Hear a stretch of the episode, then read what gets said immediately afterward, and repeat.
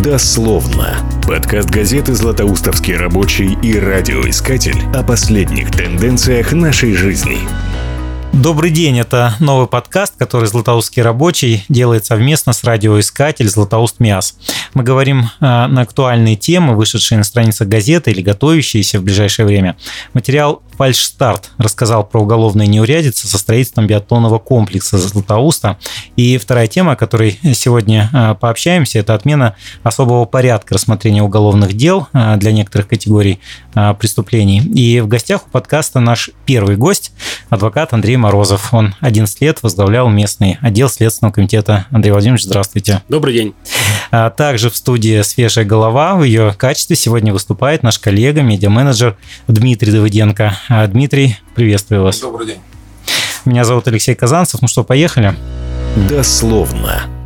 А, Андрей Владимирович, ну, начнем с уголовных дел по биатлонному комплексу. Их, как понимаю, не одно. А сколько тогда и против кого они возбуждены? Вы знаете, я, наверное, так же, как многие жители нашего города, а, люблю заниматься спортом. Вот, периодически на этом стадионе нахожусь и в зимнее время, и в летнее время. И мне, конечно, больно видеть а, состояние этого объекта, потому что знаю, сколько было потрачено денежных средств на этот объект, сколько было положено силы, а, средств. Тем не менее, в каком А сколько? Э, потрачено, ну, не менее 600 миллионов, Не менее написали? 700 миллионов Даже 700... рублей потрачено. И мне, конечно, больно смотреть на то состояние, в котором этот объект находится в настоящее время. Вот. Ну и, думаю, в том числе и, и поэтому на самом деле сейчас существует в производстве органов следствия несколько уголовных дел, а, возбужденных по факту значит, превышения полномочий чиновниками при заключении муниципального контракта на выполнение этих строительных работ и по факту хищения денежных средств, выделенных на финансирование данного объекта строительства. Все они в производстве расследуются довольно-таки длительное время. Вот. А, ну, наверное, к какому-то Я... логическому концу когда-нибудь они придут. Да, я хочу э, объяснить слушателям, почему э, вот мы с вами общаемся, и вы рассказываете об этом. Э, Андрей Владимирович сейчас э, выступает в качестве адвоката первого подрядчика, э, который э, работал на стадионе э, с конца 2016 года, да, и э, сегодня уже не имеет отношения к этому объекту, но тем не менее э, по э, делам он вынужден э, общаться со следователями теперь уже, да, наверное, не заказчиками, а со следователями.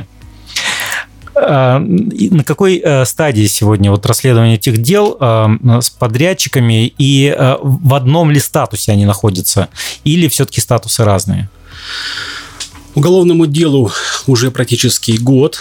А, я представляю интересы а, первого генерального подрядчика, который зашел на этот объект. Это, Это компания какая? Компания «Стройснаб». Она из Ростова. Необходимо отметить, что эта компания зашла на объект 21 ноября 2014 года. Это дата подписания муниципального контракта. Фактически к работам а, приступили в силу разного рода причин только в феврале 2015 года. 15? 15. 15. А уже в марте 2015 года, подчеркиваю, а, значит, в качестве субподрядчика, ну, извините за такое слово, завели под эту организацию другую организацию, под названием строительное транспортное предприятие «Союз», да, которое выполняло функции субподрядчика на данном объекте. И фактически уже всю строительную деятельность а, вела именно данная организация.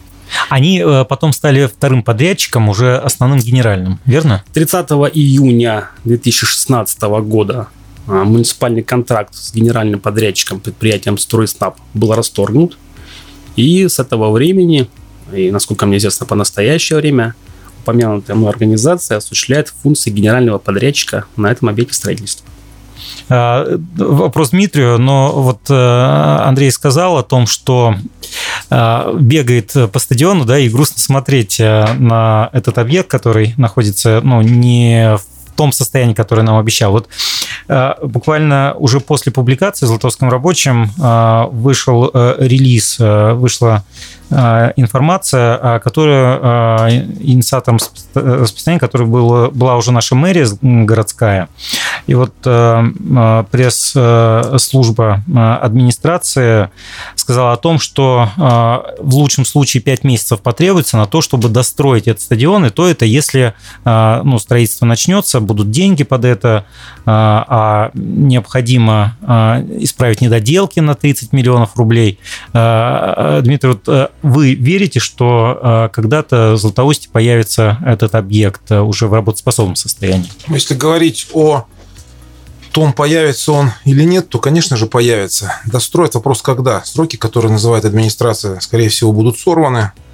Я думаю, что в каком-то моменте, в какой-то момент подключится область, дадут каких-нибудь денег, и объект, я думаю, все равно достроят. Ну, в качестве примера можно привести непростую судьбу бассейна «Уралочка», которую тоже, которую тоже строили с довольно большими нарушениями сроков, но тем не менее не его построили. И ничего так получился бассейн. Андрей Владимирович, а кто бенефициар, кто конечный выгодоприобретатель. А, звучали разные фамилии, ну и в частности а, два чиновника уже были задержаны, потом арестованы. Это чиновники э, регионального Э, масштаба э, замминистра строительства и инфраструктуры Татьяна Антонова и директор э, Челяб облинвестстрой. Даже суммы называли там за 2 миллиона, которые фигурировали в качестве взяток. Это они тормозили дело? Ну, знаете, какая ситуация, да? То есть это стандартная тактика следствия. То есть изначально арестованы были по обвинению в мошенничестве представители организации «Союз», да, то есть они находились под стражей, и, повторюсь, это стандартная практика следствия, когда э, следствие понимает, что без покровительства сверху осваивать такие объемы и подписывать э, такие объемы невозможно, что были покровители, и следствие начинает спрашивать, а кто, в принципе, вам помогал осваивать бюджетные деньги, да? Помогал, скажем так, осваивать с нарушением закона. Ну, и, в принципе, Э, тактика следствия сработала. Я так понимаю, э, представитель организации «Союз» дали показания признательные в отношении тех чиновников, да, которые, видимо, не бескорыстно способствовали освоению этих денег. И потом такая рокировка произошла, то есть э, подрядчик вышел на свободу, ну а чиновников, которые, видимо, получали определенные барыши, от того, что закрывали глаза на недоделки, какие-то определенные на нарушения при производстве работы, они наказались а, а, в местах, скажем так, лишения свободы с мерой пресечения, связанные с заключением под стражу. Вот, то есть рассказали, дали показания подрядчики о своих покровителях и вот поменяли их местами. Теперь подрядчики на свободе, а те, кто им помогал, находятся под стражей. Как считаете, это все покровители, которые были или были еще? Мне сложно сказать, потому что в силу закона я пока не могу ознакомиться со всеми материалами уголовного дела. Поэтому, наверное, этот вопрос я не отвечу а, полноценно. Вот когда я смогу а, начать ознакомление с материалами дела, возможно, как бы я смогу ответить на этот вопрос. Хорошо. Э, вот говоря о том, что кто помогал, э, в деле фигурирует некая таинственная незнакомка, женщина, э, которую, которая помогла стройснабу впервые познакомиться с чиновниками. Вот кто такая и при каких, что это за женщина, при каких обстоятельствах происходило? Вы знаете, к сожалению, ну, насколько я располагаю информацией, до настоящего времени эта женщина не допрошена. Личность ее установлена, насколько мне известно. Она не допрошена. По каким причинам, я не знаю. А то кто она не, такая? То, есть... то ли не могут найти, то ли не хотят найти. Она местная? Или... Нет, это жительница не Челябинской области. Она где-то проживает а, тоже на юге нашей страны, то ли в Ростовской области, то ли в Ставропольском а, крае. Вот. Ну, насколько я а, понимаю, это так называемая решала. Уж каким образом она втерлась в доверие а, к тогдашнему а, мэру нашего города, мне неизвестно. Наверное, только она об этом может пояснить. Но каким-то образом все-таки втерлась и вот, так сказать, поспособствовала заключению муниципального контракта а, значит, с организацией из города Ростов-на-Дону. Это она нашла эту компанию или компания сама нашлась?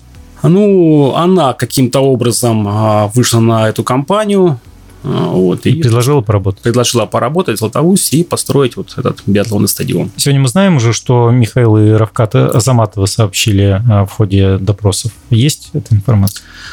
А, я могу, а, я знаю точнее только то, что сообщил один из упомянутых вами людей в ходе производства очной ставки с моим клиентом. Да? То есть у нас была очная ставка, а, поскольку в показаниях, так сказать, руководителей Союза и руководителей стройснаба имелись противоречия, то следователь был обязан провести очную ставку, чтобы эти противоречия устранить.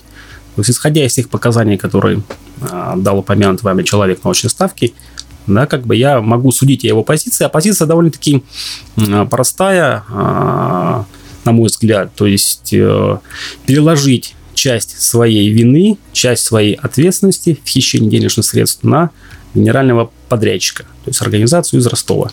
С этой позицией мы не согласны. Мы будем доказывать, что мы не участвовали в хищении денежных средств – вот. А как это у нас получится, ну, время покажет.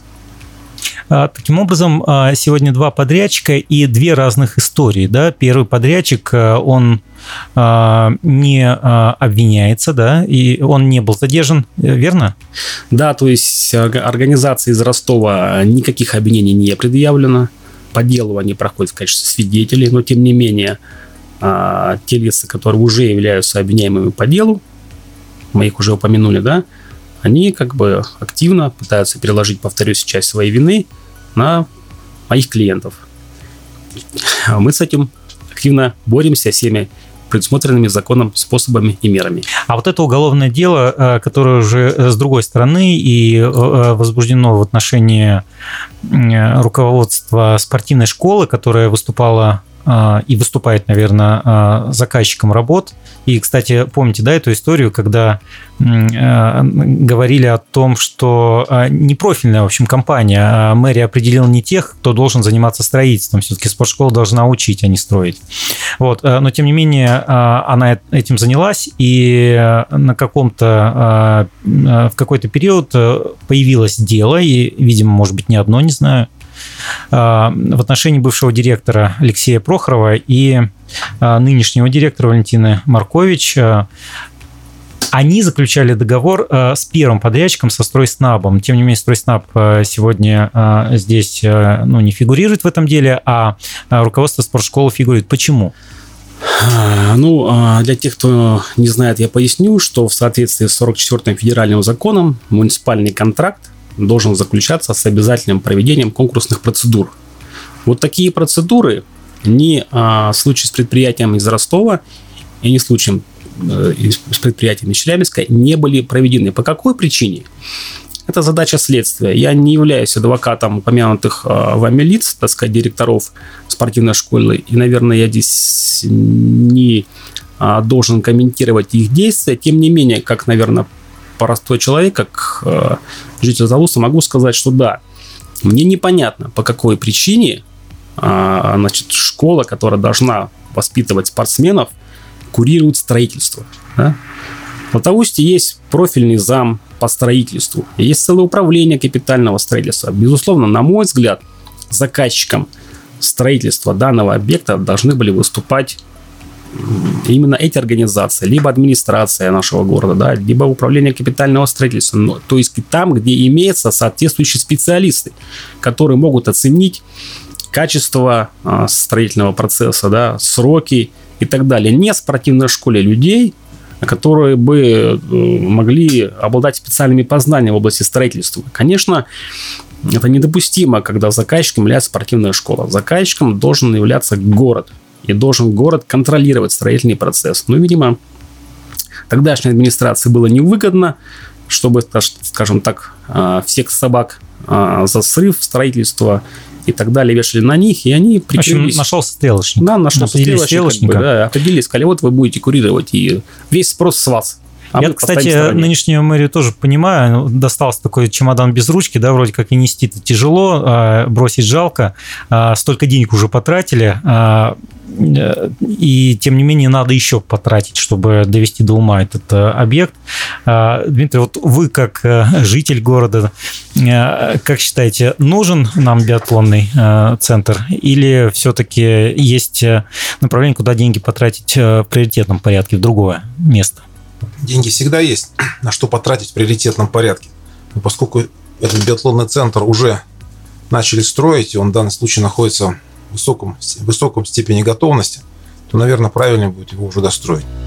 Дословно. И мы сейчас переходим уже ко второй теме про изменения в уголовно-процессуальном законодательстве мы пишемся а, в пятницу, это конец июля, 31 а, а, число, и вот сегодня как раз вступают в силу изменения в законодательстве уголовно-процессуальном. Для некоторых категорий преступлений отменили особый порядок рассмотрения дел в суде. Вот. А почему спустя 17 лет, а, вот мне хотелось вас, а, Андрей Владимирович, спросить, спустя 17 лет существования института начались реформы? Вы знаете, э, данная реформа была инициирована Верховным судом Российской Федерации. Вкратце я объясню ее суть. Да? До, скажем так, вчерашнего дня особый порядок судебного разбирательства предусматривал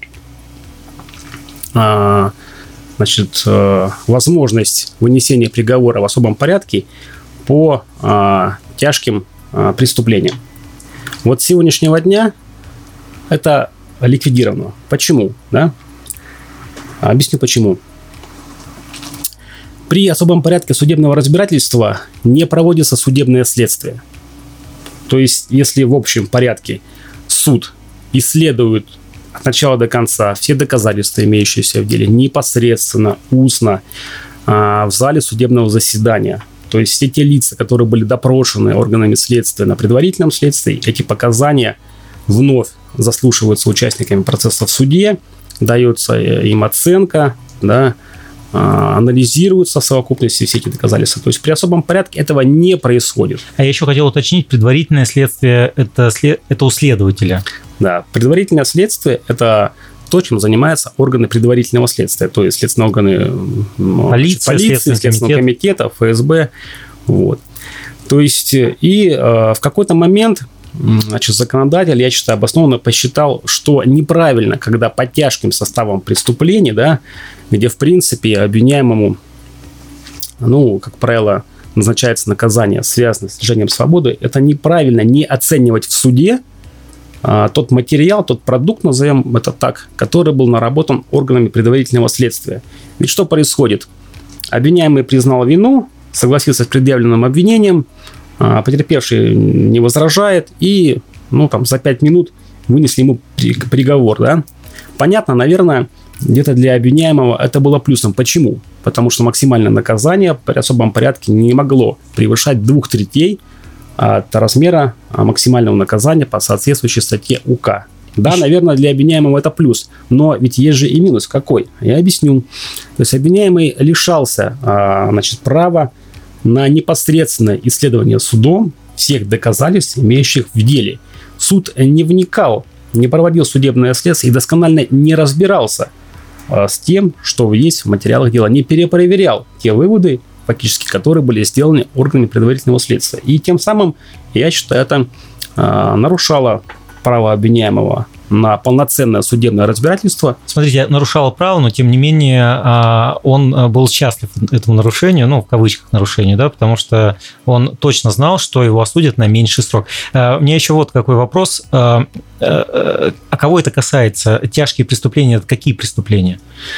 Тяжкие преступления – это значит, преступления, максимальное наказание, по которым не превышает 10 лет лишения свободы и превышает 5 лет лишения свободы. То есть размер наказания от 5 до 10 лет это, а, значит, э, тяжкое преступление. Что ну, он должен совершить, чтобы попасть ну, эту Например, кража с незаконным проникновением в жилище – это тяжкое преступление. А Например, убийство? А, грабеж – это тяжкое преступление. Убийство – это особо тяжкое преступление. Уже То есть оно заранее. не подпадало никогда под так называемый особый порядок.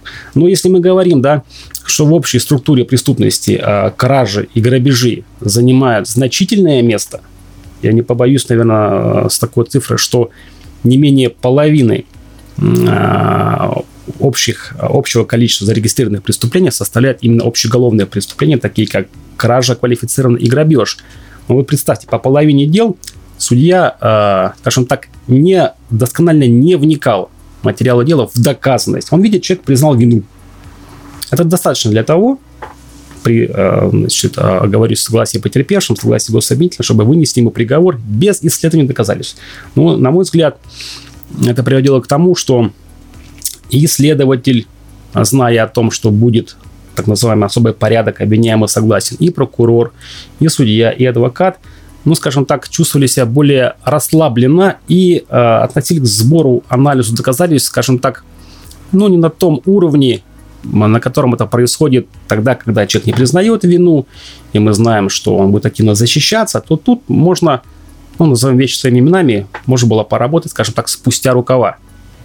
А про... правда, что э, такие суды длились э, чуть ли не 5 минут, э, за 5 минут договаривались, ну, не договаривались, а выносили приговор и э, понимали, э, какое наказание следует? Да, то есть еще раз, да, вот э, каким плюсом это было для суда, для органа предварительного следствия. То есть на самом деле приговор э, рождался за считанные минуты, не допрашивались свидетелей, не допрашивались потерпевшие. Конечно, это э, устраивало всех, потому что э, это суды. Меньше трудоемкий это был процесс. Суды разгружались от огромного вала работы и значительно меньше затрачивали а, силы, средств да, своих, а, своей, своего рабочего времени на вынесение этих приговоров. Да, теперь будет по-другому. Теперь а, суды, я так полагаю, и органы следствия, они будут а, существенно а, загружены большим объемом работы для того, чтобы досконально, полноценно, по крупицам собирать доказательства, анализировать и как бы а, а я еще предлагаю подумать о финансовой стороне вопроса. Если процесс будет длиться дольше, все будут работать дольше, соответственно, и адвокаты будут работать дольше, соответственно, а, будет ли это а, бить по карману а, подзащитного, которому придется ну, больше денег найти, чтобы оплатить услуги? Ну, я не думаю, что это как-то будет бить по карману подзащитного, потому что у нас есть институт который полноценно функционирует бесплатных государственных им пользуются адвокат конечно конечно люди им пользуются и всегда если человек говорит, что он нуждается в помощи защитника, а необходимых денежных средств у него нет, всегда государство обязано такого защитника ему предоставить. Это первое. А второе, вы же знаете, что делать делу рознь, и бывает по тяжкому преступлению можно закончить следствие там считанные дни, недели, а по преступлению небольшой степени тяжести, ну, не знаю, там, допустим, в невыплата заработной платы. Можно такие дела месяцами, а то и годами расследовать, хотя, казалось бы, вот та же самая невыплата заработной платы преступление тяжести небольшой. Но там же, как правило, большое количество потерпевших. Надо анализировать финансовую сторону предприятия, была ли возможность выплатить и так далее, и так далее, и так далее. То есть здесь, в принципе, а, трудоемкость процесса доказывания, она зачастую не связана э, с тем обстоятельством, к какой категории относится дело. Небольшая это тяжесть, средняя, тяжкая, либо особо тяжкая. Каждое дело уникально. Поэтому здесь я думаю, что никак это не повлияет на вознаграждение адвоката, но то, что это усложнит работу следственным органам и суду, это безусловно, это точно. на мой взгляд. А, а от тяжести преступления зависит э, стоимость услуг э, защитника? Нет. Нет. Повторюсь еще раз, каждое дело уникально. А, и поэтому, индивидуально принимается решение. Конечно, да? конечно. То есть э, просто оцениваешь объем работы, какой да, ну, необходимо провести, и как бы и возникает понимание, сколько это примерно должно стоить. А, а, ну и интересно услышать мнение нашей свежей головы Дмитрия Давыденко. А, Дмитрий, вам слово. В общем и целом я согласен с тем, что сказал Андрей. Изменения, которые вступают в силу завтра, добавят работы следственным органам и суду. Ну, моя точка зрения здесь отличается лишь тем, что я человек, не связанный с профессиональными рамками, могу это же трактовать несколько расширительно.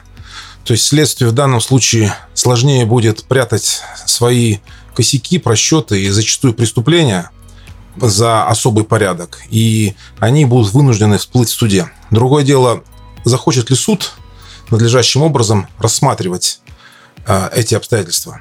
Потому что о том, как работает сегодня наш суд. В общем, об этом много известно, и в интернете об этом много информации. И те, кто сталкивался, об этом могут рассказать более подробно. Но, тем не менее, с моей точки зрения, это новация скорее позитивная, потому что так или иначе она, в общем-то, способствует установлению объективной истины и объективно, ну, с моей точки зрения, защищает а, позицию обвиняемых.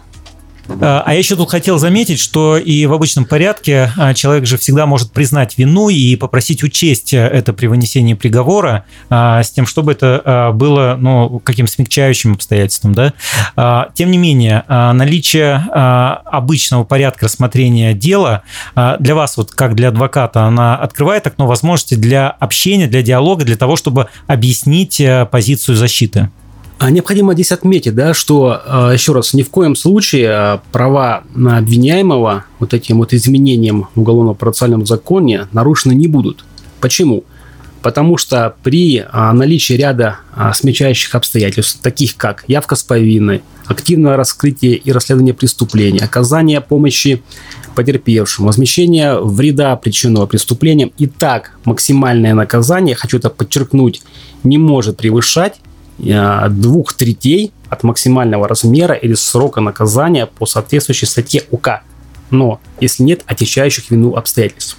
То есть, еще раз, ни, никоим образом, по моему мнению, отмена института особого порядка по а, тяжкой категории преступления не повлияет, скажем так, на, а, на не ухудшит положение обвиняемого-подсудимого. Да, я считаю, что а, адвокат будут вынуждены работать гораздо более глубже, тщательнее, вполне всестороннее а, по той категории дел, которая сейчас не будет подпадать под так называемый особый порядок судебного разбирательства. Ему работать придется сложнее, чтобы четко сформировать позицию и отстаивать ее в суде для, скажем так, облегчения положения подсудимого. А мы будем завершать в пилотном выпуске подкаста дословно. А, говорили с южноуральским адвокатом Андреем Морозовым. Свежей головой сегодня а, выступал медиа-менеджер Дмитрий Давыденко. А, мы обсуждали ситуацию с уголовными делами по биатлонному комплексу и изменением в особом порядке рассмотрения уголовных дел в суде, который вступил в конце июля в силу, этот закон. Следите за подкастом. С вами был Алексей Казанцев. До свидания.